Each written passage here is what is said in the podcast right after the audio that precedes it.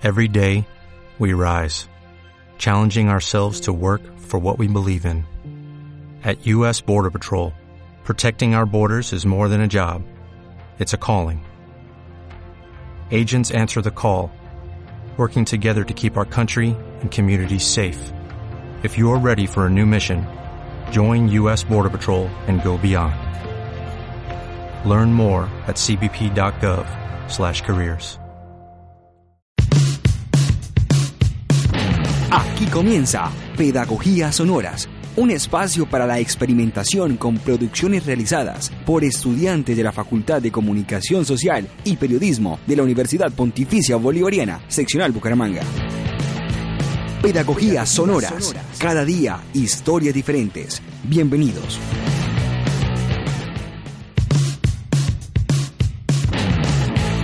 Hola y bienvenidos a Pedagogía Sonora, yo soy Karen Campos y en el día de hoy queremos enviarle un saludo a los profesores de la Escuela de Ciencias Sociales de la Universidad Pontificia Bolivariana. Nuestra temática acá en Pedagogía Sonora hemos traído diferentes perfiles de los docentes de la universidad y en el día de hoy nos acompaña Alfredo Álvarez Orozco, coordinador del área de radio de la Facultad de Comunicación Social de la universidad. Hola Alfredo y ¿cómo está? Muy bien, Karen, muchas gracias por invitarme a Pedagogías Sonoras. Bueno, en el día de hoy queremos indagar y quiero preguntarle, ¿usted cómo eh, decidió estudiar comunicación social? Bueno, esa, esa pregunta me devuelve varios años atrás, me devuelve a mi adolescencia. Eh, desde que estaba en el colegio me gustaba el tema de la comunicación, los medios de comunicación, el arte. Eh, en el colegio estuve todo el tiempo en teatro, entonces eso como que me interesó por el, el trabajo con públicos, como porque conocieran un, como un poco la expresión y, y, la interpretación que uno puede hacer de la realidad. Siempre como que articulé mis trabajos de formación en el bachillerato con los medios de comunicación, entonces yo creo que ahí vino un poco esa vena y cuando terminé el colegio, pues esa fue la decisión. Yo nunca pensé estudiar ninguna otra cosa, solamente comunicación social. ¿En qué universidad decide usted estudiar comunicación social, sabiendo que muchos estudiantes conocemos que usted es de Barranca Bermeja? Sí, yo estudié en la Universidad Autónoma de Bucaramanga. En esa época era la única facultad acá en el oriente colombiano. Y en efecto, yo vengo de Barranca Bermeja, entonces si quería cumplir con este sueño de hacerme comunicador social, pues tenía que salir de mi ciudad a estudiar. Pues por supuesto había otras opciones en otras ciudades, pero pues hay un vínculo fuerte entre Bucaramanga y Barranca, es lo más cercano también, entonces por eso estoy aquí. Por eso también con la familia y demás. Estar más cerca de la familia, sí. Bueno, eh, muchos estudiantes sabemos que usted es un apasionado por la radio. Cuéntenos cómo fue el proceso de después de graduarse, sus estudios, cuál fue el primer trabajo.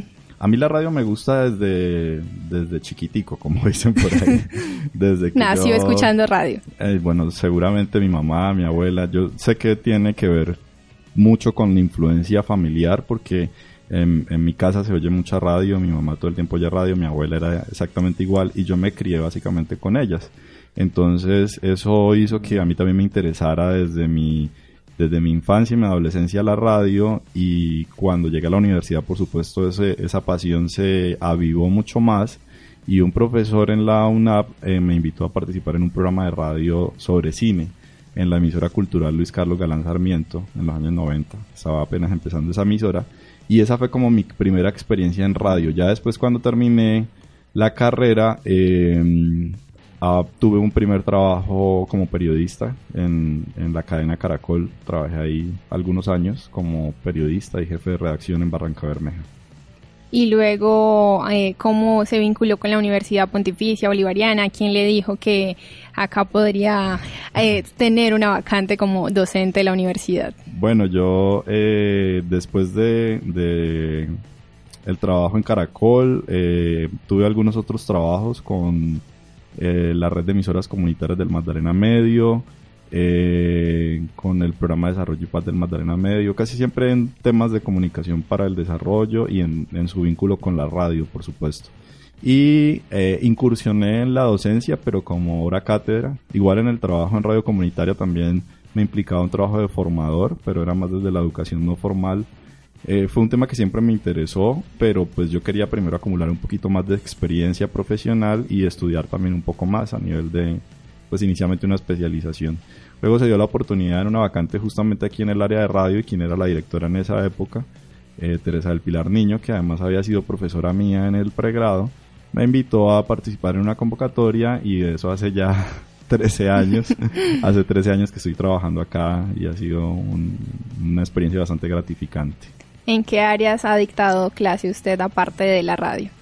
Bueno, en radio en todo, porque tenemos eh, una, una, asignatura que se llama Narrativa y Taller de Radio 1, que es en quinto semestre, Narrativa y Taller de Radio 2 en sexto, que es como donde más me identifican los estudiantes porque es la asignatura donde hacemos producción de radio. Por ejemplo, como este programa en el que estamos, son programas que nacen de, desde la cátedra y por eso se llama así, Pedagogías Sonoras. Eh, periodismo radiofónico, que es un tema que también me apasiona, el periodismo radial, que es una optativa. Y también he trabajado comunicación para el desarrollo e investigación, que es un tema que también me gusta. Bueno, ¿y cuáles son los proyectos que vienen ahorita para usted acá dentro de la universidad, de universidad o a nivel personal también? Bueno, en, la coordinación del área de radio tengo ah, también la coordinación de un semillero, que es el semillero de investigación radiofónica Equinoccio. Ahí hacemos proyectos con los estudiantes. Eh, por ejemplo, tú haces parte del semillero de claro, por supuesto. Eh, es un semillero mm, que nos ha dejado también muchas gratificaciones. Va a cumplir ya 10 años el próximo año, en febrero, va a cumplir 10 años de estar trabajando, operando ese semillero acá en la, en la universidad. Al igual que la emisora de Estación V. La emisora va a cumplir 5 años. años. Estación V es, es, un, digamos, como un resultado del proceso que iniciamos en Equinoccio con los estudiantes. Fue un, proceso, fue un proyecto de investigación que yo, que yo lideré. Eh, entonces, bueno, lo que viene es seguir potenciando, por supuesto, Equinoccio, seguir fortaleciendo la emisora virtual Estación V, ¿por qué no celebrar los 5 años de la emisora, celebrar los 10 años de, de Equinoccio, haciendo lo que nos gusta, que es hacer radio. Nosotros siempre con los estudiantes del semillero nos inventamos cosas que involucren el uso de la radio y que, y que promuevan el uso educativo de la radio, que eso es básicamente lo que a lo que le apostamos y cómo la entendemos. Además que de eso puedo dar fe siendo pues estudiante de comunicación y que me he vinculado con diferentes áreas, eh, que he tenido la formación eh, de usted como profesor mío. Eh, sí sé y tengo fe y gratitud con, con, la emisora, con los semilleros, con la facultad que da como ciertos eh, campos de acción para que los estudiantes se desenvuelvan en las diferentes actitudes que pues nosotros mismos tengamos.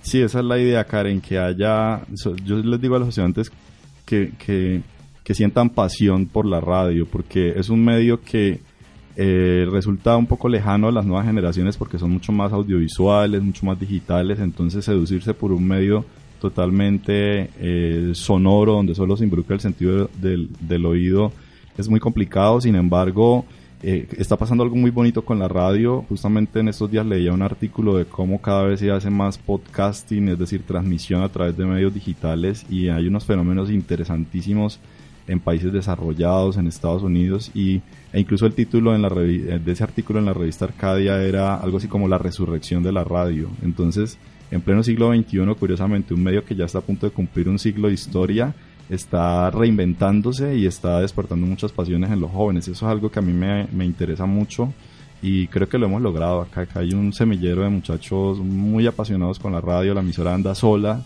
yo no tengo que estar allí, digamos, involucrado todo el tiempo porque están totalmente empoderados.